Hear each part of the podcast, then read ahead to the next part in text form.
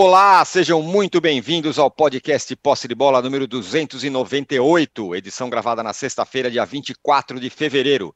Eu sou Eduardo Tironi, já estou conectado com os meus amigos Arnaldo Ribeiro, Juca Kifuri e Mauro César Pereira. A classificação do Campeonato Paulista indica que um time passeia no campeonato, é o Palmeiras. Mas o Abel Ferreira, em entrevista coletiva, disse que não, porque ele mesmo dá risada quando dizem que o seu time tem o melhor elenco do país. A distância do Verdão para seus rivais locais é grande, como a tabela mostra? E quem também deu entrevista que rendeu o assunto foi o Rogério Ceni. Ele disse que o São Paulo hoje é o time mais popular do Brasil. De São Paulo e talvez do Brasil, porque enche estádio com ingresso barato e tal. No fim de semana tem Santos e Corinthians na Vila. Então, portanto, vamos falar dos paulistas no primeiro bloco e debater. Os times estão entregando até aqui o que se esperava deles? E no Rio de Janeiro, quem lidera a tabela é o Flamengo, mas a situação não é tão calma quanto parece. Afinal, o Vitor Pereira está sendo olhado com lupa e criticado nesse seu começo de trabalho. Teve dois, dois campeonatos, não ganhou os dois, agora tem a Recopa pela frente. No fim de semana, o Rubro Negro encara o Botafogo no clássico da rodada. O Vasco goleou o trem pela Copa do Brasil e o Flu vai muito bem, obrigado. Os cariocas serão tema do segundo bloco e vamos debater também. Os times entregaram até agora o que se esperava? Ó, a estreia do Fortaleza, empate contra o Deportivo Maldonado, a estreia do Galo, empate contra o Carabobo na Libertadores, serão assunto no terceiro bloco. E também o fato de que a justiça deu o primeiro passo para decidir se o Robinho vai poder cumprir pena no Brasil. Ele foi condenado na Itália a nove anos de prisão por estupro coletivo. Vamos também, claro, entregar o, além o gatão e ratão de bronze e temos uma novidade, hein, que será anunciada ao fim desse programa, então, portanto, preparem-se e não saia daí até o fim. Já temos uma enquete no ar muito bem bolada. Eu diria, eu diria que no carnaval eu fui muito assediado pelas pessoas falando das minhas enquetes, das nossas uhum. enquetes. Uhum. Então a enquete de hoje, muito bem bolada, é a seguinte: qual desses times renovados, pensando que o time que mexeu muito, contratou, dispensou tal, qual desses times renovados vai ter mais sucesso em 2023? O Cruzeiro, o Galo, o São Paulo ou o Vasco? Desses quatro aí, qual você acha que, que são times que renovaram bastante, que vai ter mais sucesso nesta temporada? Bom dia, boa tarde, boa noite a todos. Ô Juca, o Abel reclama de barriga cheia ou o elenco e o time dele são muito melhores do que a concorrência? Bom dia, boa tarde, boa noite, companheiros, todos que nos veem. Eu queria começar esse nosso posse de bola hoje de uma maneira um pouco diferente. É claro, vamos falar do Palmeiras, mas principalmente vamos falar desse novo fenômeno que surge no futebol brasileiro. E pergunto a dois dos companheiros, deixo temporariamente o nosso Mauro César de fora. Vocês gostaram, adoraram, deu para o gasto ou odiaram a exibição tricolor uh, neste meio de semana. Uh, eu gostaria muito depois de ouvi-los sobre isso. E queria antecipar, embora vá dar outro gatão de ouro ao final desse nosso posse de bola, não apenas para um personagem uh, que vem brilhando no futebol mundial, como para um personagem que passará a brilhar também aqui no nosso posse de bola, mas eu queria dar um gatão de ouro a esse homem a quem o Brasil tanto deve, chamado ministro Alexandre Moraes. Ah, eu dei nossa. tanto gatão de ouro durante a Copa do Mundo, não posso abrir o programa hoje sem dar a ele o gatão de ouro pela manifestação de solidariedade dele ao ministro Dias Toffoli.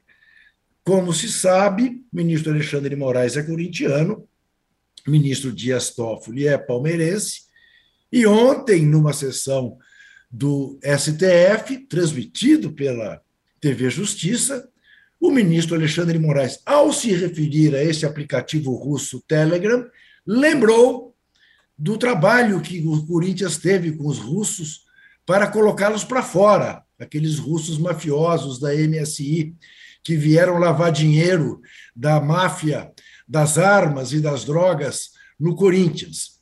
É, Berezovski, Kia Jorobichian, aquela gente.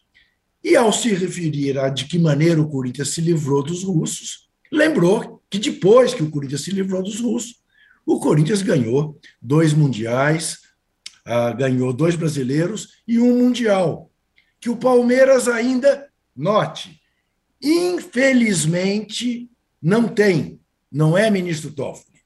Ou seja, tem gente levando isso para o caminho da gozação, da ironia, mas evidentemente, Data Vênia foi uma atitude solidária de um ministro com outro, e é muito bom a gente saber que no STF existe essa camaradagem. Dito isso, o time do Palmeiras tem sobrado, porque até quando não joga melhor que o adversário, não perde. Foi assim com o Corinthians no 2 a 2 né? em Itaquera, e foi assim com o Bragantino, na Casa Verde.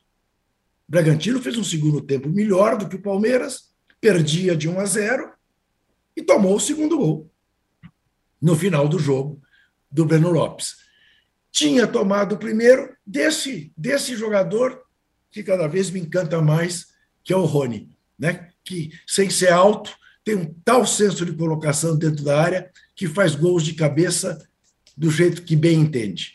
Então, eu acho isso, âncora, que uh, não é o elenco mais vasto, uh, mais talentoso, uh, mas tem uma mecânica de jogo a essa altura tão entrosada que sobra. Ué, são dez rodadas, é o único invicto, ganhou oito, sete jogos, empatou três. Né? E chega nas finais como favorito, embora seja o time que terá as quartas de finais mais duras, porque vai enfrentar o São Bernardo, que está ali brigando com ele, né? um ponto apenas atrás uh, nessa primeira fase do campeonato. O Corinthians deve pegar uma moleza, o São Paulo outra, o Palmeiras, o Santos a gente não sabe o que vai acontecer. Pelo que o Santos mostrou ontem contra o Ceilândia, é complicada a vida do Santos e será muito complicado o Santos bater, bater o Corinthians domingo na Vila Belmiro, se jogar o que jogou ontem. Mas, uh, enfim, eu acho que o Palmeiras está sobrando. É, é, inevitável dizer isso, independentemente da, do jogo que faça, porque é um pouco aquilo daqueles tempos outros do Corinthians do Tite. É, você sabia que ia fazer um gol e ia acabar ganhando no máximo empatando. Era muito difícil vencê-lo. Está muito difícil derrotar o Palmeiras. O Palmeiras fez 11 jogos nessa temporada. Está invicto. Entre os quais ganhou uma Supercopa do Flamengo, que é o time que a gente vê com mais capacidade para desafiá-lo. Então, não, me curva aos fatos. O Palmeiras sobra. Muito bem. É, o Mauro, é, essa questão do ah, o elenco, o elenco é bom, o elenco não é bom, o elenco não é equilibrado, não sei o quê. Aí a minha pergunta é: time titular não conta como elenco? Porque é muito, para mim parece muito natural que quando um cara como Dudu sai do time, não vai ter um cara tão bom como ele no banco. Porque muita gente, ah, inclusive aqui do posse de bola, fala: não, não, o elenco de não sei quem é melhor, você pegar o elenco todo. Só que o time titular é bom, como é o Flamengo, por exemplo. Então, nesse caso do Palmeiras, parece que o, o, Abel não conta que no time titular dele tem muito cara bom, quando ele fala do elenco. Ou estou errado? Olha, ontem, no, no fim de papo, né? Estávamos com, com o André Rocha e com o Andrei e o, e o Lavieri, e eu vou repetir aqui o que disse o André Rocha. Isso é uma estratégia do técnico do Palmeiras. Ele tenta, de alguma maneira, colocar dessa forma, como também trabalha muito em cima do todos contra nós. Que é uma coisa que os palmeirenses gostam muito, né? Todos contra nós e tudo, uma coisa quase doentia em parte da torcida do Palmeiras, né? Como se até os russos que o, que o Lucas citou se unissem com os americanos, ou sei lá, mas quem contra o Palmeiras, né? É, uma, é quase uma paranoia. E se alimentam, muitos se alimentam disso. Eu acho uma grande bobagem, né? mas enfim, cada louco com a sua mania. Mas isso faz parte, ele percebeu, ele é um cara inteligente, ele percebeu que isso funciona bem no Palmeiras. Então trabalha sempre nessa vibe. E aí vem com essa conversa e tudo, para amanhã ninguém dizer, não, o Palmeiras tem alguma vantagem. Até ontem nós discutimos, discutimos sobre isso, e o Lavieri lembrou o episódio, do, a questão do Flamengo, aliás, ter um faturamento maior que o Palmeiras. E eu lembrei que o Palmeiras tem vários jogadores contratados quando a sua patrocinadora ainda fazia, é, é, digamos assim, um aporte ou outro para ajudar nas contratações. E o Alexandre Matos era o dirigente. Tanto que vários atletas campeões dos últimos anos com o Palmeiras, foram contratados ainda pelo Alexandre Matos. Entre eles o goleiro Everton e o Rafael Veiga, para ficar em dois exemplos aí, o Gustavo Gomes, né? E contratações importantes. O Gustavo Gomes veio do Milan, né? Veio aqui do interior de São Paulo, pelo contrário. Então, isso é uma espécie de estratégia. É, ok, é uma estratégia dele, mas eu acho que eu, sinceramente, não tenho muito a falar sobre isso, não. Para mim é só uma estratégia, acho pouco relevante, inclusive, nem me interessa por debater esse assunto, sinceramente. Muito bem, então vamos debater outro assunto, Arnaldo. Porque. Não, eu quero debater que... esse também. então é. debata esse, mas debata também o outra é, declaração, vamos dizer, marqueteira. A do Rogério, que falou que o São Paulo é o time mais popular do Brasil. Mas, por favor, é. pode falar do Palmeiras também. É, os caras são bons em palavras, né? Os treinadores, né? Os encantadores e serpentes, todos eles. Bom, no caso do Palmeiras, Acho que o Juca é, trouxe a, a, o perfil desse time do Palmeiras do Abel, a dificuldade de batê-lo. O Juca falou da invencibilidade desse ano. Tem a, a outra marca, né? 84 partidas, é, 7 derrotas em 84 jogos. Então é difícil, de fato, perder. É um time de, que perde pouco, perde muito pouco. Às vezes perde partidas decisivas e é eliminado. Aconteceu ano passado nas Copas, né? É, mas é difícil de batê-lo o que eu acho é que o time do Palmeiras até é, ele segue um pouco o perfil. O Juca lembrou do Corinthians, o Tite, eu posso lembrar do São Paulo, do Murici, e aí a gente chega na questão dos elencos. Talvez o que o Abel fale, acho que tem estratégia, assim como disse o Mauro, sempre tem nas coisas que o Abel faz e fala, sempre tem. Tem até também nesse aspecto, quando ele fala que o Palmeiras está longe de ser o melhor elenco do país, tem também a questão que ele, é, de uma forma indireta, cobra reforços de uma outra maneira, e o Palmeiras não consegue contratar, agora desistiu do Andrei, né, do menino que era do Vasco, foi para o Chelsea, estava na seleção sub-20, aí colocaram um monte de cláusula. Então o Palmeiras tem uma dificuldade imensa de contratar jogadores para reposição nas saídas do Danilo e do Scarpa. Então a estratégia também passa a ser ah, eu faço mais com menos e com alguns outros eu faria melhor. Passa uma certa indireta para a diretoria, mas tem também uma questão de constatação que outros clubes investem mais em contratações do que o Palmeiras no Brasil. Isso é fato, absoluto. Na era Abel, isso é certeza. Na era pré-Abel é diferente, como disse o Mauro. Alexandre Matos, Leila e tudo mais, Leila diretora, o Palmeiras contratava pra caramba, contratava, rapelava o mercado. O Palmeiras na era Abel mudou o perfil, de fato. E acho que quando você compara elenco com os outros, são as, as opções que o cara tem no banco para trocas. O Palmeiras, nos últimos tempos, tem tido uma situação de poucas lesões, poucas suspensões, mas quando tem essas situações, e teve em momentos cruciais do ano passado, uma lesão, duas suspensões, sentiu e foi eliminado pelo Atlético Paranaense, né, na Libertadores. Então, não tem, na minha visão, um, um banco capaz, não é, não é ah, alguém do nível do Dudu, alguém do nível do Everton. É reservas capazes de manter o nível do time titular. Dois, três, como outros clubes têm. É, até porque investiram para tal o Palmeiras, assim como era o Corinthians do Tite e o São Paulo do Murici, você não vê no Palmeiras, você, você admira jogadores, mas você fala, putz, se esse cara tivesse no meu time, não tinha muito isso, nem no Corinthians do Tite, nem no São Paulo do Murici.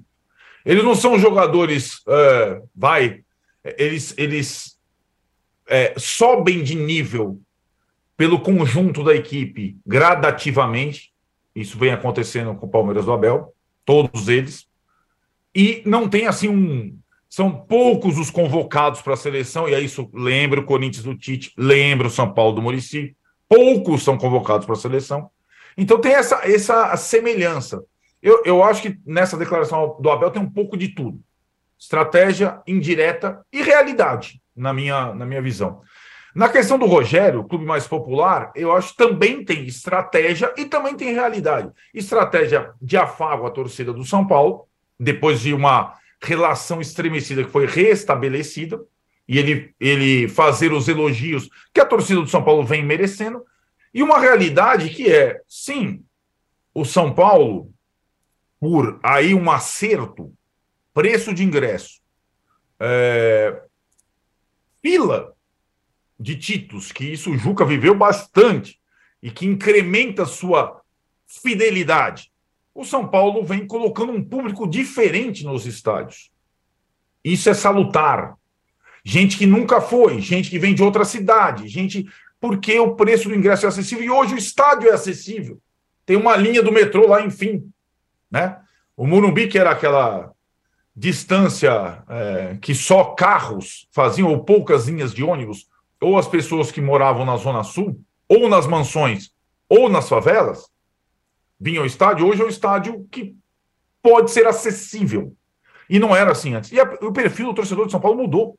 O perfil do torcedor do São Paulo, da época que o Rogério jogava, e agora, quando ele treina, é diferente. E enche muito mais o estádio do que na época que ele jogava. Ele não viu isso na época que ele jogava. Né? Nem o Tele viu, pelo contrário, o Tele ajudou a popularizar. Tem lá a estátua, mas era uma outra coisa. Não tinha 40 mil pessoas por jogo, nunca teve, Tirone, nunca teve na história. É ponto pacífico. Nunca teve na história 40 mil pessoas por jogo. Né? Nem quando o Murumbi tinha capacidade maior. E já são lá 35 mil vendidos contra São Bernardo e vai ter 40 mil pessoas de novo. Então mudou o perfil. Agora, dizer que é o mais popular é uma forma de afagar, é uma estratégia, né? E, e também de provocar discussão. É, e o mais popular não significa o mais numeroso, né? É, a mais numerosa torcida. É uma outra coisa. A palavra tem, um, tem, tem significados. E acho que hoje o torcedor do São Paulo médio que vai ao jogo, ticket médio, é aquele que tem menor poder aquisitivo. Isso é ótimo, isso é maravilhoso, isso é necessário nesse país. Mauro, você tinha falado lá atrás é, sobre essa questão do São Paulo, que o São Paulo deveria explorar mais isso. O fato de ter é. o estádio grande e o ingresso, podia pôr o ingresso barato. Fez. E aí o Rogério vai e fala que hoje é o time mais popular de São Paulo, do Brasil, enfim. É isso que o Rogério falou, eu já falo também há muitos anos. Eu questiono por que, que a diretoria de São Paulo que tem um profissional de marketing na presidência, e agora mais ainda, questiono mais ainda, não fala isso, não o Rogério falando, é o São Paulo que deveria, da mesma maneira que ele se, se autotitulou o soberano, um rasgo de vaidade, de soberba, é. ele deveria, aí sim, em cima de fatos, se colocar como tal. Eu sou o clube mais popular de São Paulo, como disse bem o Arnaldo. Isso não é, não significa ter a maior torcida. A maior torcida Exato. é o Corinthians. Mas o mais popular é aquele que permite que camadas mais é, menos favorecidas economicamente da população frequentem o estádio. O Corinthians não permite isso na proporção do São Paulo, como o é. Palmeiras também não. É como uhum. vamos dar para o Rio de Janeiro, Flamengo e Vasco. O Vasco agora voltando à Série A e tudo. O Vasco pode, em algum tempo, porque trabalhando em divisões diferentes, aí é complicado você comparar. É claro que o ingresso da Série B só januário vai ser mais barato, né? Mas jogando na Série A, talvez o Vasco possa amanhã também se apresentar dessa maneira porque os ingressos dos jogos do Flamengo não são dos mais baratos para quem não é sócio torcedor. Você tem que ser sócio torcedor. No caso do Corinthians e Palmeiras também é bem, é bem claro. Até mais, acho até mais, são até mais caros na média, até mais difícil comprar o ingresso por um preço minimamente razoável se você não se associar ao clube. E, e, a torcida responde, porque não adiantaria também você colocar o ingresso barato e o povo não vai. Né? Mas a torcida comparece. E isso tem acontecido após decepções, como no ano passado, quando a torcida teve algumas frustrações, algumas pesadas, especialmente a derrota para o Palmeiras no final estadual e a derrota para o Del Valle lá na Argentina. E ela continua frequentando o estádio. Então, isso que o Rogério, o Rogério fala, é, eu acho que o mais absurdo disso tudo é que o São Paulo não é capaz de uhum. trazer para si essa marca. E aí o seu técnico, que além de acumular várias funções ali dentro, né, digamos assim, né, é, toma a frente e diz isso que é, é um fato. É um fato. E, e, e, enfim, por mais que certamente muitos corintianos se incomodarão com, com isso, devem estar incomodados, mas é um fato. O, São, o Corinthians não. Eu sempre falo o seguinte: o, o Corinthians tem ocupação de 100% no seu estádio, em todos os jogos? Não, não tem. Por que, que nos jogos com 30 mil, que significa que tem 15 a 18 mil ingressos disponíveis, esses ingressos não são, de alguma forma, levados a, a torcedores que são impossibilitados pelo bolso de comparecer ao estádio? Ah, como fazer isso? O Internacional tem até um sócio torcedor de baixa renda. O Internacional tem isso já há alguns anos. Então, ideias é, soluções, saídas para isso, elas existem. Mas nem sempre dirigentes do Corinthians, do Palmeiras, do São Paulo, do, do, do, do Flamengo, aliás, é, têm interesse em ter o pobre na, da torcida.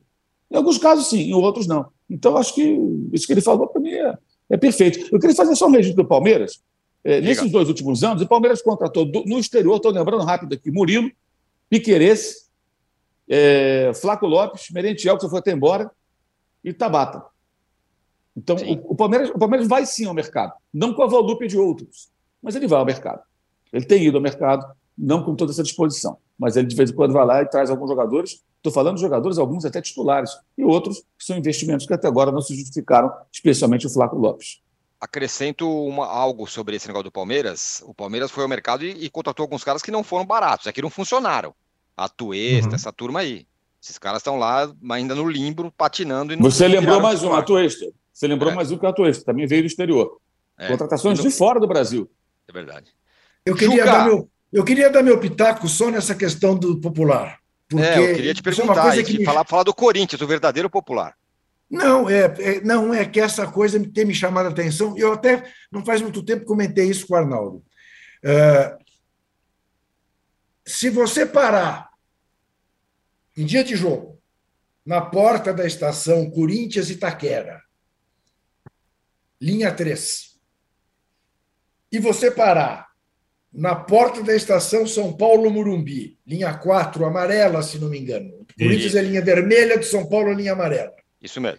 A diferença das pessoas que descem da estação uhum. é absolutamente notável. A cara de quem desce na estação São Paulo Murumbi é a cara do brasileiro de menos posses. A cara de quem desce na linha Itaquera, Corinthians Itaquera, é a cara de quem está na faculdade, de, enfim, de, outro, de, outro, de, outro, de outro extrato social. E a razão muito simples, é isso mesmo. O Murumbi tem quase o dobro da capacidade de Itaquera, e, enfim, São Paulo abriu espaço para que o seu torcedor de menos renda possa ir. E ele está indo. Ele, e está dando essa cara mesmo, é indiscutível. É inegável. Né? É, de alguma maneira, ou de todas as maneiras, o Murumbi é um estádio que não entrou na gentrificação, não entrou nesta coisa higienizada das arenas, embora tenha diminuído muito a sua capacidade também. São Paulo já recebeu 140 mil pessoas, hoje cabem quase 80, não é isso? 70 e quantos? 66. Né? É, chega a 70, né? Chega a 70. Enfim, mas é isso mesmo. E, e, e, é muito bom que seja assim. E tomara que os outros aprendam, como, como disse o Mauro, né? a possibilidade de, quando sabe que não vai lotar o estádio, abrir a possibilidade para os menos favorecidos irem. É, quanto ao que mais você quer saber, âncora? Santos e Corinthians na Vila, fim de semana. Então, eu passei por isso, né? Quer dizer, o Corinthians tem um desafio fazer um jogo bom que seja fora de casa. Não fez até agora. Né? Não fez. Agora, uh, o Santos está um pouco se iludindo com o 4 a 0 na portuguesa. É claro que dirá: bom, o Corinthians empatou 0 a 0 com a portuguesa. Isso. Entrou na conta dos jogos do Corinthians fora de casa, embora também tenha que dar o desconto que o gramado em Brasília estava muito ruim. Mas não desconto para o 0 a 0 Empatar com a portuguesa não tem desculpa com qualquer grama. É, e o Santos ganhou bem da Lusa. É claro que não é possível você comparar o clima de Ceilândia e Santos com o clima que teremos na Vila Belmiro, que, aliás, é um jogo de altíssimo risco. Basta lembrar o que aconteceu na última vez que jogaram lá, com o Cássio e tudo mais. É, mas o Santos, o Santos precisa desses três pontos. O Corinthians precisa mostrar que é capaz de jogar bem fora de casa, apenas. Dos três pontos, essa altura, né, o Corinthians vai ter uma quarta de final mole pela frente. E tem muito pouca chance de ficar mesmo em segundo lugar na classificação geral. Mas precisa jogar futebol, fora de casa, coisa que não fez até agora, repito. E o Santos tem que ganhar do Corinthians. Para ganhar do Corinthians, você vai ter que jogar muito mais do que jogou contra o Ceilândia, que foi de doer. De doer, ganhou de 1 a 0, cobrança de escanteio. Lucas Lima, de novo, mais uma vez, fez o passe para o gol. Né? O Joaquim subiu, bom zagueiro esse rapaz, muito e bom. fez o gol. Bom mesmo. É, é, mas é esse, esse é o problema do Santos. Ganhar do Corinthians no domingo. É, eu diria que a possibilidade é pequena. Ó, e a nossa possibilidade de chegar a 2 mil likes é grande, porque já temos mil. Então vamos chegar a 2 mil, o Juca já pode pedir likes. A nossa enquete está assim, ó. É... Pera aí que eu cadê? Tô procurando aqui. Pera lá. Putz, pera aí que eu pegou aqui para mim. Eu já vou falar como é que tá a enquete aqui, que eu não estou conseguindo achar. Calma. Mas já vamos lá. Vamos para o nosso primeiro intervalo e na volta falaremos dos cariocas. O Flamengo encara o Botafogo e o Vasco goleou o trem pela Copa do Brasil. Nos deem likes aí, vamos chegar em 2 mil. Já voltamos.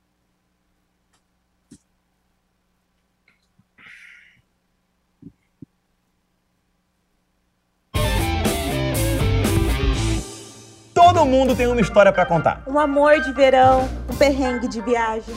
Ah, eu mesmo tenho aquela história da, da minha hemorroida invertida. Ah, de novo? Ah, pelo amor é de sério, Deus. Eu juro pra vocês. Vai o cara pegou a alicate e veio. Eita, foi no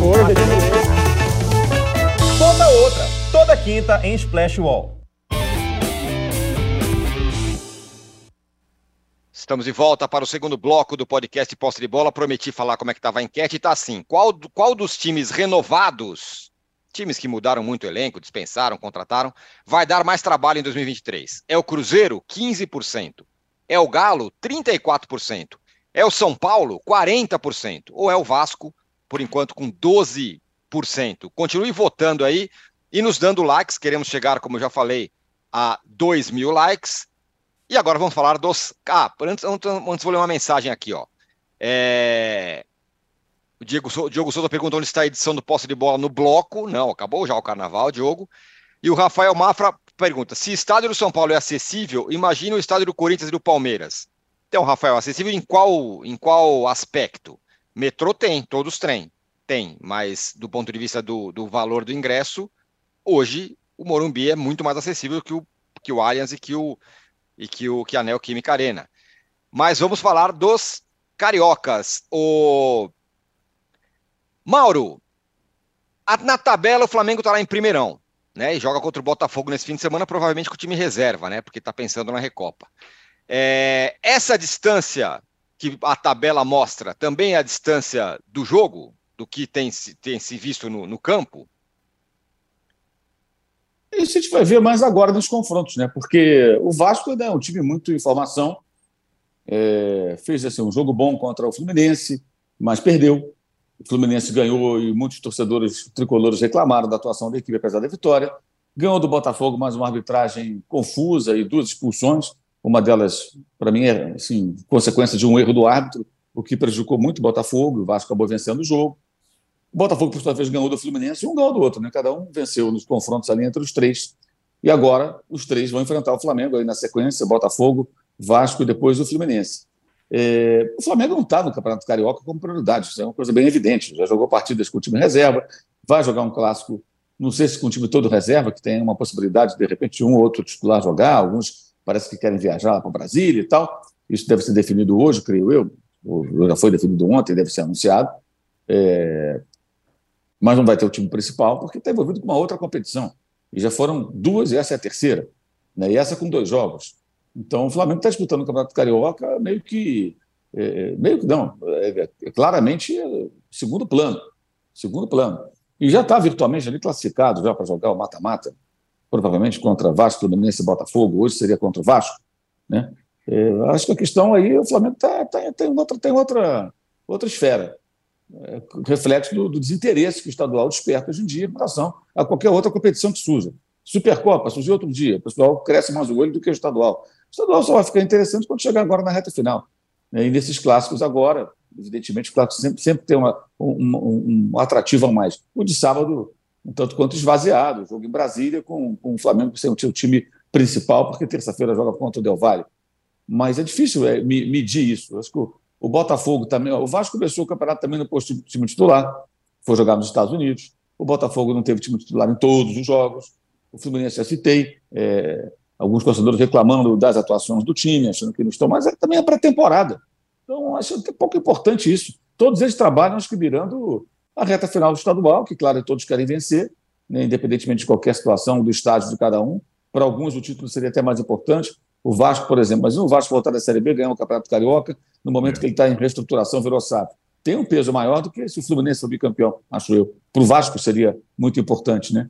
Mas eh, todos estão trabalhando, acho que pensando muito mais no segundo semestre, eh, que é quando interessa. O Campeonato Brasileiro, a Copa do Brasil, passando para fases mais adiantadas, e no caso da dupla Fla-Flu, a Copa Libertadores. O Botafogo também tem a Sul-Americana, que para ele, Botafogo também acho que é relevante. É um torneio internacional, o Botafogo há dois anos estava na Série B.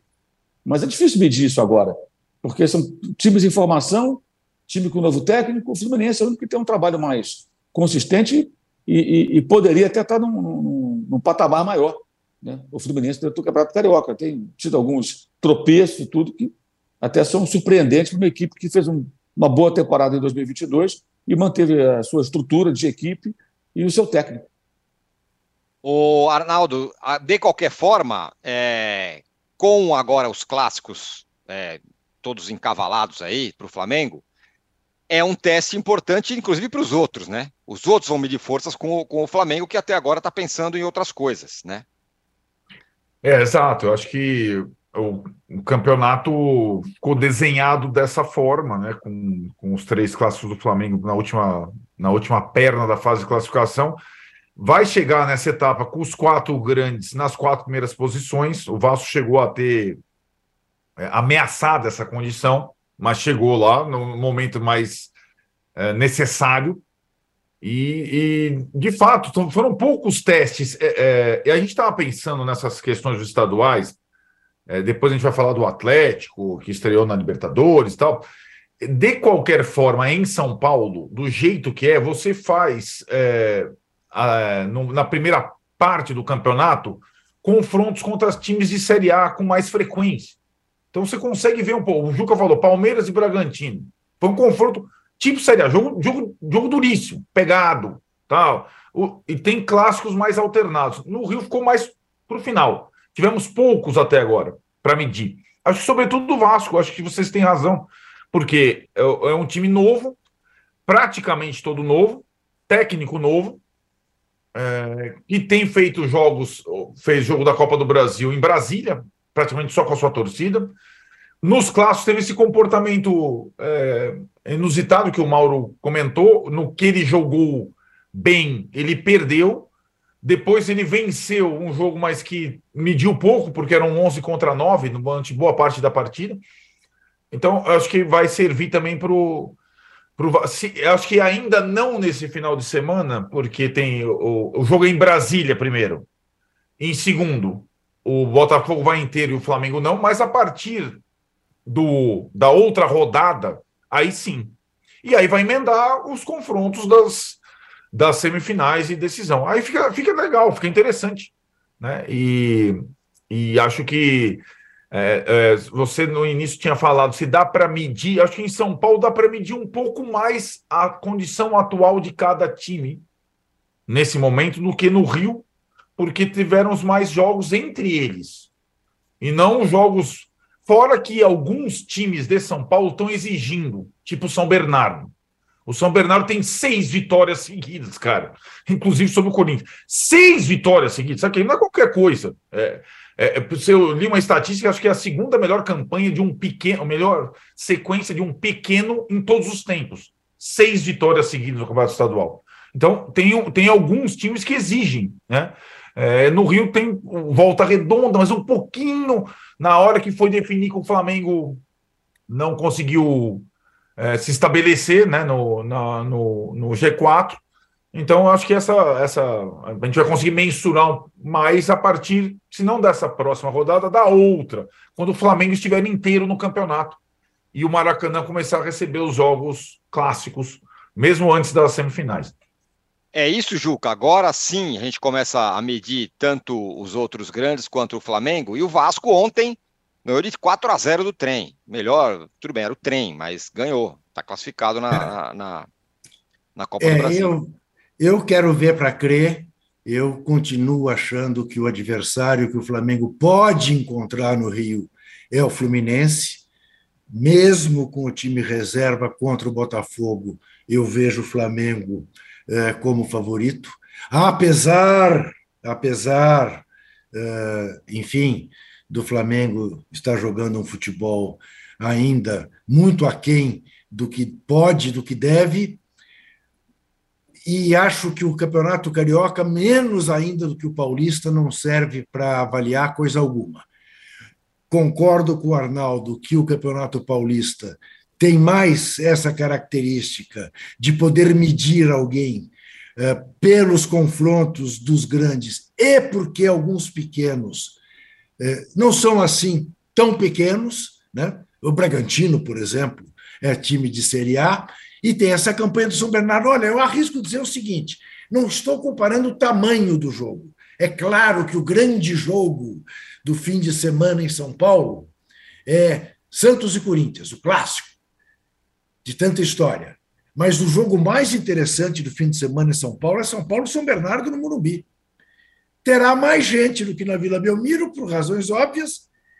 E, enfim, São Bernardo eh, ganhou do Corinthians, como o Bragantino havia ganhado tanto do Corinthians como do, Palme do São Paulo, e aí parou no Palmeiras. Então, é, é, é, eu acho que o, o, Campeonato Paulista mede mais do que mede o Campeonato Carioca. E no Campeonato Carioca, o adversário possível para o Flamengo, e já mostrou isso no ano passado, foi o Fluminense. E o Flamengo está dando ao Campeonato Carioca a importância que ele tem, que ele deve ter. A Copa Sul-Americana é mais importante, sem dúvida alguma. O, o Mauro, ainda sobre o Flamengo, desse time reserva que deve entrar é, em campo aí, imagina que dá para tirar alguma coisa para, não para o jogo da Recopa, mas para o longo da temporada, porque, ao que parece, o Flamengo, como você mesmo já disse, talvez tenha que mexer nesse time titular é, intocável, vamos dizer assim. É, ele vai ter que mexer, né? Talvez não seja para esse jogo terça-feira, mas naturalmente ele vai fazer mudanças. Acho que isso vai acontecer. Está muito claro que é necessário, né? Pelo menos estabelecer disputa por posições, né? tirar é, jogador da zona de conforto, né? Por mais que uma parte da imprensa considere pecado mortal tirar um integrante do chamado quarteto de um jogo contra o Volta Redonda, né? Como se fosse isso o maior dos absurdos, né? É, vai ter que fazer isso. Deve contar com respaldo. Vamos ver se ele vai ter respaldo é, como técnico para fazer essa, essas mudanças. O jogo de sábado acho que pode servir para amadurecer algumas ideias, alguns jogadores da base. O bola da vez é o Matheus Gonçalves, tem 17 anos. Ele já colocou esse garoto no finalzinho do jogo contra o Del Valle. É, me pareceu que colocou até para passar por um pequeno batismo, né? Ter o um contato ali, um jogo internacional e tal. É, e o garoto ele tem muita personalidade, vai para cima, tenta jogadas. Ele, é, ele, ele é considerado da, da, geração um pouquinho, mais, um ano mais novo né, que o Matheus França, que renovou o contrato, com uma multa agora bilionária, né, o Matheus o Matheus França. É, ele é considerado assim a grande esperança do clube, né?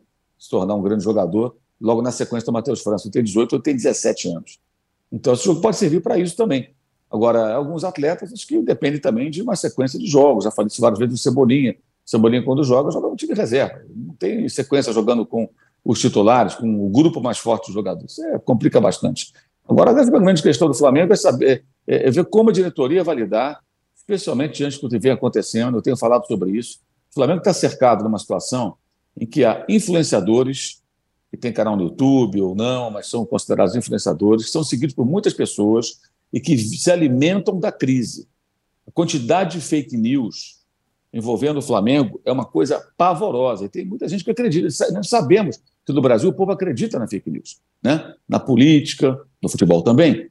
Então, isso é muito grave. A diretoria deveria ter uma posição muito firme com relação a isso, para que o técnico, seja ele qual for, hoje é o Vitor Pereira, mas pode ser qualquer um outro, possa trabalhar. Porque é inacreditável. Há quem, há quem tenha afirmado há alguns dias que o Vitor Pereira estava demitido. Está demitido. Demitido? Martelo batido, é. é.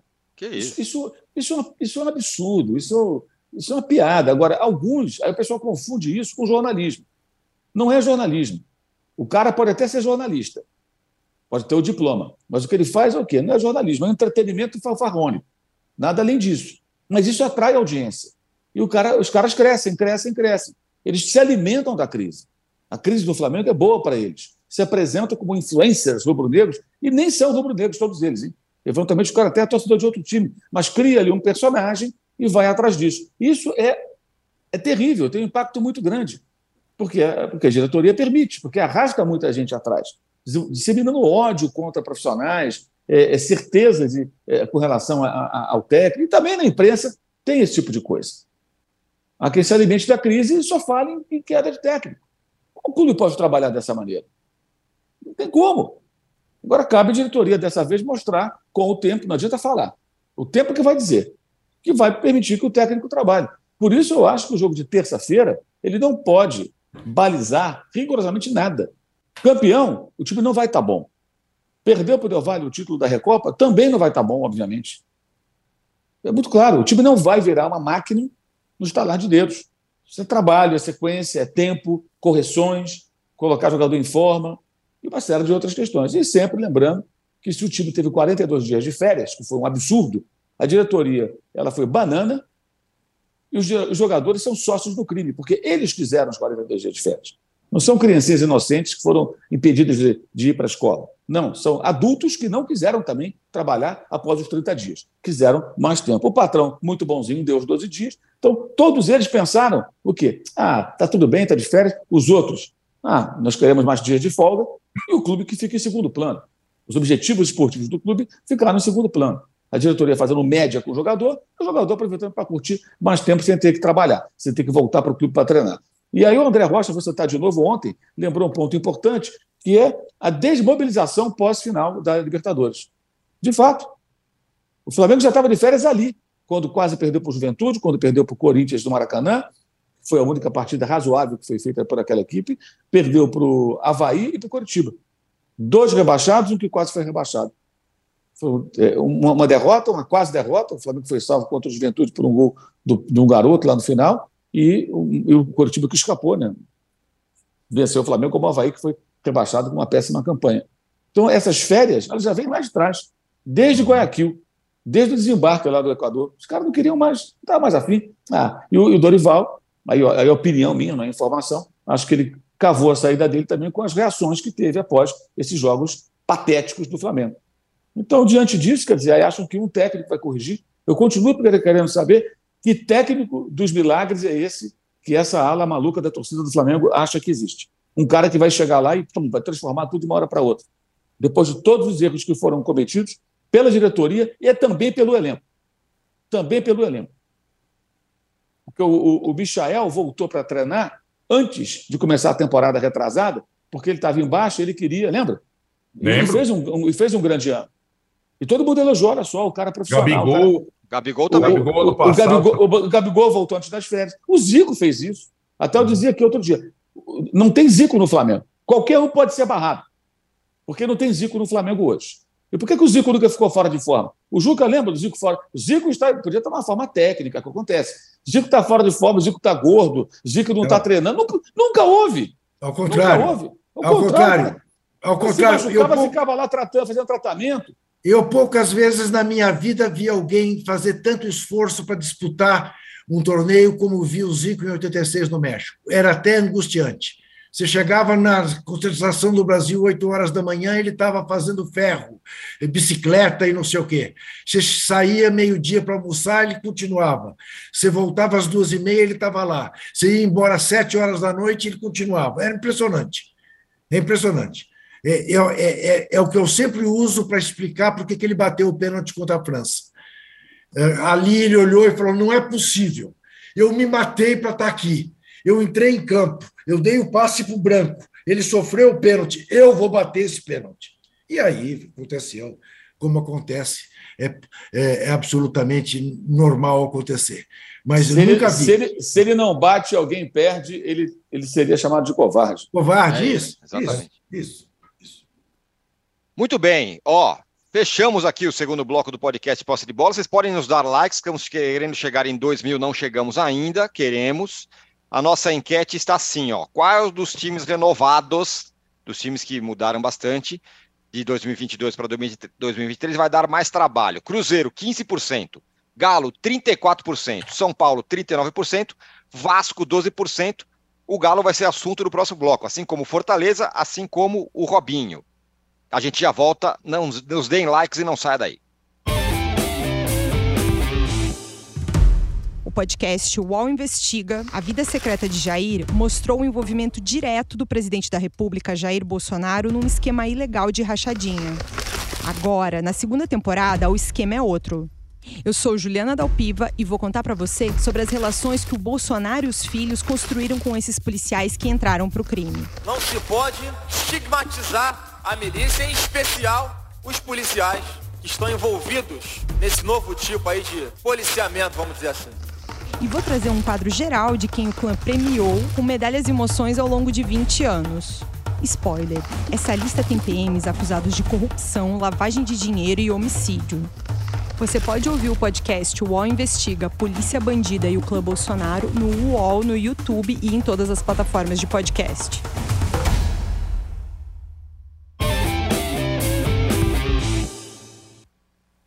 Muito bem, estamos de volta. É, eu vou estigmatizar aqui o nosso baixo número de likes, viu? Por favor, vamos chegar em 2 mil likes, pelo menos.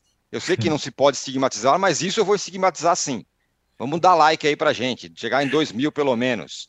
Ai, Juca! Ei. Negócio seguinte, novidade sobre o caso Robinho, hein? É, o STJ, o STJ Superior, Superior Tribunal de Justiça, deu seu primeiro passo para julgar se o Robinho vai poder cumprir pena no Brasil ou não. É o primeiro passo de um processo. A Itália quer pediu extradição, não pode, porque não tem esse acordo com o Brasil. E aí a segunda opção era então que ele cumpra a pena no Brasil. E é esse passo, esse primeiro passo que foi dado, que está sendo dado nesse momento, né? Exatamente. Uh, o Brasil não extradita nacionais, portanto, o pedido de extradição era apenas para italiano ver, e mais nada fez o governo italiano enquanto estava o antigo governo aqui no Brasil. Talvez por ser o Robinho eleitor do antigo governo aqui no Brasil e ser o governo italiano dirigido por uma mulher de extrema direita. Quando tomou posse o novo governo, o novo governo mandou todos os recados ao governo italiano dizendo que esperava o pedido para que ele cumprisse a pena aqui. Este pedido chegou já em janeiro. O ministro da Justiça, Flávio Dino, encaminhou a quem de direito, o STJ, cuja presidente já encaminhou o pedido para a localização do Robinho, para que ele eventualmente apresente os seus argumentos. Isso será indicado um relator para uh, este, este, este, processo e o STJ uh, ah, julgará. O que a sociedade brasileira espera é que um caso deste, desta gravidade de estupro, uh, com uma condenação de nove anos, o Robinho cumpra a pena no Brasil. A ironia de todo este episódio é que o fato do Robinho ter fugido para o Brasil e até hoje estar impune uh, em relação ao crime que cometeu, foi argumento para manter o Daniel Alves na cadeia na Espanha. Veja que os parças são parças até certo ponto. É? Talvez, se o Robinho estivesse cumprindo pena no Brasil, o Daniel Alves pudesse responder em liberdade até ser julgado na Espanha. Como o Robinho fugiu, as autoridades espanholas resolveram achar melhor manter o Daniel Alves na cadeia. Muito bem, Juca. Você quer já entregar o seu troféu ah, ratão ah, de bronze, gatão de ouro? Ah, sim. Olha, olha aí. Olha, o gatão, o gatão de bronze, o gatão, gatão de, ouro, de, ouro, evidentemente, vai para o Vini Júnior, né? que é hoje o jogador mais espetacular que mais a gente tem vontade de ver uh, no futebol mundial, uh, por tudo que ele significa. E aí acrescento o ratão de bronze aos racistas. Aqueles racistas que continuam incomodando, importunando o Vini Júnior e sendo driblado por ele, ou os racistas da torcida do Carabobo, né, que também xingaram os jogadores do Atlético Mineiro. Agora, vamos lembrar que enquanto quem fizer esse tipo de atitude permanecer impune, este tipo de atitude permanecerá. Quando essa gente começar a ser presa e cumprir pena, rapidamente desaparecerão. E quero dar também um gatão de ouro ao próximo integrante do ah, de passe, do linha de posse, do posse de bola. Ah, meu Deus do céu. O nosso José Trajano passará, a partir desta segunda-feira, a fazer parte do nosso time, do posse de bola. E eu não posso dizer, embora eu, em regra, não segure informações, mas para sexta-feira ainda teremos uma outra novidade que também merecerá um gatão de bronze, um gatão de ouro. De ouro. Você, você em casa, você que nos vê, aposte. Quem sabe seja uma enquete para o nosso âncora propor na segunda-feira qual será o quinto integrante às sextas-feiras. Fica uma interrogação. Até segunda, recebendo um tapete vermelho, não, vermelho não, um tapete de ouro, um tapete dourado, o nosso querido José Trajano. Muito bem, tá aí o recado, hein? Falei que ia ter um recado, teve. Então, portanto, segunda, às segundas-feiras, José Trajano estará no poste de bola. E tem mais novidade ao longo da semana, a gente vai contando depois de segunda. Relaxem, que tem mais coisas para acontecer no, nos postes de bola de sexta-feira. O Juca está é, nos deixando, precisa nos deixar agora, mas eu, Arnaldo, quero saber de você do Fortaleza e do Galo. Era o jogo mais importante para esses dois times, né? Até agora no ano. Pô, agora vai, agora vai. Dois empatezinhos marromeno, né? Bem mais ou menos, né? É, o Galo, acho que ainda é, mostra uma, uma questão de dependência do Hulk impressionante, né? O, o, os poucos jogos importantes e até os menos importantes do Galo nessa temporada, o Hulk decidiu porque o time é, foi, por exemplo, o empate contra o Cruzeiro, né? Aquele golaço de falta. É, o, no, no, último jogo do Mineiro, com, com pé direito, o Hulk começa a temporada muito bem, o Atlético não. É um novo time, o deu um novo sistema, novos jogadores, novo meio de campo, sobretudo, né? Com Edenilson e Patrick lá Inter, mas foi mal na Venezuela sem o Hulk, não conseguiu é, de fato é, nem, nem vazar um, um adversário bem frágil Agora, tem a partida em casa. E os cruzamentos dessa vez, né, Tirone, também vale para o Fortaleza. São diferentes daqueles cruzamentos do ano passado, por exemplo, que teve o Fluminense, contra times mais tradicionais, né? É, Olímpia, outro tipo de. É, então, eu acho que essa é um cruzamento acessível desde o sorteio. Então, o Atlético vai fazer a sua. É, é curioso, porque a expectativa do Atlético é também para o clássico com o América, que hoje é o, é o, é o time de que vem há muito tempo na Série A mais forte do estado. É, é uma rival, né? Não é o rival tradicional, como o Cruzeiro, mas time. O América está bem melhor que o Cruzeiro.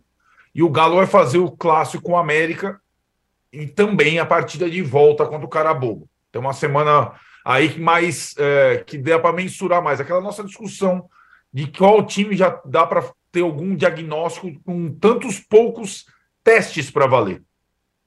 O Fortaleza acho que vem jogando outras competições, a Copa do Nordeste serve de alguma forma para ver esse também novo time do Voivoda, mas também decepcionou. É, não perdeu por pouco, chegou a sofrer um gol que foi anulado pelo VAR, assim, um VAR, nossa, cara, o que tem de linha de impedimento de VAR polêmica nesse, pelo, pelo mundo afora, esse, esse gol que o Fortaleza não levou foi por muito pouco mas também tem todas as chances de se classificar em casa. Então, acho que essa primeira etapa eles vão passar com alguma folga, mas é, me impressiona ainda a dependência do Galo em relação ao Hulk para decidir jogos. Né? É, é uma coisa incrível. Quando ele não está em campo, é um time comum e vencendo assim com todos os técnicos, curiosamente. Ô, Mauro, são duas realidades diferentes, né? Um time com Fortaleza com trabalho longo, o elenco um pouco reforçado tal, e o time do Galo que mudou bastante coisa, inclusive o treinador. E aí dá para fazer um paralelo, né? Porque a gente está falando agora mesmo de, do, do, Flamengo. Acabou de mudar seu técnico e já está sendo malhado aí. O Cudê, no jogo mais importante do ano até aqui, foi bem mais ou menos, sem falar no clássico contra o Cruzeiro, que foi um a um ali. É. Mas é isso, ele está começando o trabalho. O time está passando por profundas transformações. É, não vai ter um resultado imediato. Entendeu? Não tem. É velha história, tem que ficar repetindo. Né? É no Flamengo, é no Atlético Mineiro, é aqui, é ali. As pessoas querem o quê? Que em três, quatro, cinco, seis jogos o time vire uma máquina. Vai virar uma máquina. Agora, eu só acho que assim, esse meio-campo do Atlético, se for mesmo isso ao longo da temporada, os dois jogadores que ele conhece do Internacional, é, acho que tem uma queda de qualidade, né?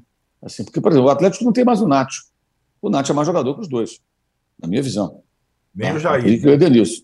e não tem o Jair também, que, era um jogador, era um jogador muito regular, que foi para o Vasco. Então, acho que. Fez gol ontem, aliás, né? Esse meio campo tem que estar muito bem estruturado. Isso vai levar um tempo para compensar, na minha opinião, até uma queda técnica. E, na minha opinião, o, o jogador que saiu é melhor que os dois que, que chegam. Né? É, é acabou voltando para a Argentina, né? o, o Nacho Fernandes que também não foi tão bem aproveitado na temporada passada, né? na outra acho que mais. Então, é normal, vai levar um tempo. O importante agora para o Atlético é se classificar, é cumprir o seu papel em casa, avançar, chegar na fase de grupos, né? deveria estar na fase de grupos desde o começo, né? mas não conseguiu classificação, devido àquela campanha ridícula do ano passado. O Atlético 2022 foi uma temporada muito, muito fraca para o investimento que envolve esse elenco. Eu acho que talvez no brasileiro, mais adiante, o Atlético possa apresentar mais. O Cudê fez um trabalho muito bom no Inter. O Internacional liderou o campeonato brasileiro com o Cudê. O Abel Braga quase foi campeão brasileiro na sequência, porque herdou um bom time. Fez lá suas medidas e tal, tem lá os seus métodos, evidentemente. Mas o Abel Braga não herdou em 2020 para 2021 terra arrasada. Ele herdou um time bom, um time competitivo que liderou o campeonato, que estava sempre ali entre os mais bem colocados. Era o trabalho do Cudê. Acho que ele pode fazer o mesmo no, no Atlético, mas não, não, não vai ser imediato. O caso do Fortaleza, de fato, é diferente, que é um trabalho mais de longo prazo e tudo mais. Agora, esses jogos eliminatórios também de, de, de Libertadores são muito perigosos, né? São os adversários que vão jogar tudo, né? Mas jogo em casa. É o jogo do ano para essas equipes, entendeu? Qual é o jogo mais importante? O time da Venezuela. Yeah. Jogar contra um time, time do Brasil, um time forte. Cara, é tudo. É, hoje é o nosso jogo do ano, em fevereiro. Se a gente conseguir aqui dar uma tolimada aqui, eliminar, imagina. Mas para isso tem que fazer uma coisa em casa. É isso. É, é, o caso do Tolima exemplifica isso. O Tolima ficou se preparando naquele ano que eliminou o Corinthians, desde o final do outro ano, contratando jogador, treinando, se preparando, se preparando para aquele confronto e eliminou o Corinthians. E entrou para a história. Toda vez que você pensa num fiasco de um brasileiro não conseguindo chegar à fase de grupos, perdendo para um time mais fraco, você lembra do Tolima, não é por acaso. Então tem isso também. Né? É, o Atlético é um time em formação que enfrentou um adversário que certamente encarou esse jogo como seu grande jogo, talvez, em toda a temporada. O, o, cara bobo talvez não joga, provavelmente vai jogar contra ninguém do tamanho do Atlético Mineiro uhum. até o final do ano, se for eliminado. Sim. É a constatação. Tem o melhor nome entre todos os times da, que disputam a Libertadores, o nome cara bobo é muito bom. E se o time for bom, também é meme, não tem jeito, cara. E se o, se o Real Madrid bom, vestir a camisa do cara bobo, todo mundo vai zoar se perder pro cara bobo. Mas era o time do Real Madrid, jogou, jogou Modric, jogou Vinícius. Não, não, mas é o cara bobo. O cara, é o cara bobo, exatamente. Jogar contra o cara bobo é um problema, cara. Você, se, você não surra, se você não surrar é, o cara bobo, você é bobo, entendeu? Então, é isso, exatamente. É, uma, é, uma, é um problema sério. Exatamente isso. Arnaldo, é, para fechar, então dê novamente o recado sobre a sua, nossa nova aquisição do posse de bola. E o que vem por aí? É, nosso mestre, né? Mestre, mestre, mestre. José Trajano estreia na próxima segunda como quinto integrante dessa coisa maravilhosa chamada posse de bola. E estará conosco aqui às segundas. O Juca também deu o recado. E na sexta-feira teremos uma outra novidade. Lembrando que a semana que vem temos o programa 299 na segunda e 300 na sexta-feira. Entre segunda e sexta-feira, atiçaremos a curiosidade de vocês com a próxima novidade, mas teremos, já que a discussão, né, Mauro, é o quarteto, resolvemos encerrar essa discussão. Então seremos um quinteto na segunda-feira e outro quinteto na sexta-feira, para não ferir suscetibilidades. Novidades ao longo da semana. Muito bem. Ó, a nossa enquete ficou assim, ó. qual dos times renovados, entre aspas, vai dar mais trabalho? É o Cruzeiro, 16%. É o Galo, 33%. É o São Paulo, 39%. Ou é o Vasco, 12%. Chegamos na nossa meta de likes. Muito obrigado a vocês que estiveram com a gente aqui. E segunda-feira estaremos de volta com um novo integrante, José Trajano. Valeu, tchau. Você pode ouvir este e outros programas do UOL em uol.com.br podcasts. Posse de bola tem pauta e edição de Arnaldo Ribeiro e Eduardo Tironi. Produção de Rubens Lisboa. Operação de ao vivo de Fernando Moretti e Paulo Camilo. Coordenação de Fabrício Venâncio e Juliana Carpanês. Os gerentes de conteúdo são Antônio Morei e Vinícius Mesquita. E o diretor de conteúdo é Murilo Garavello. Qual?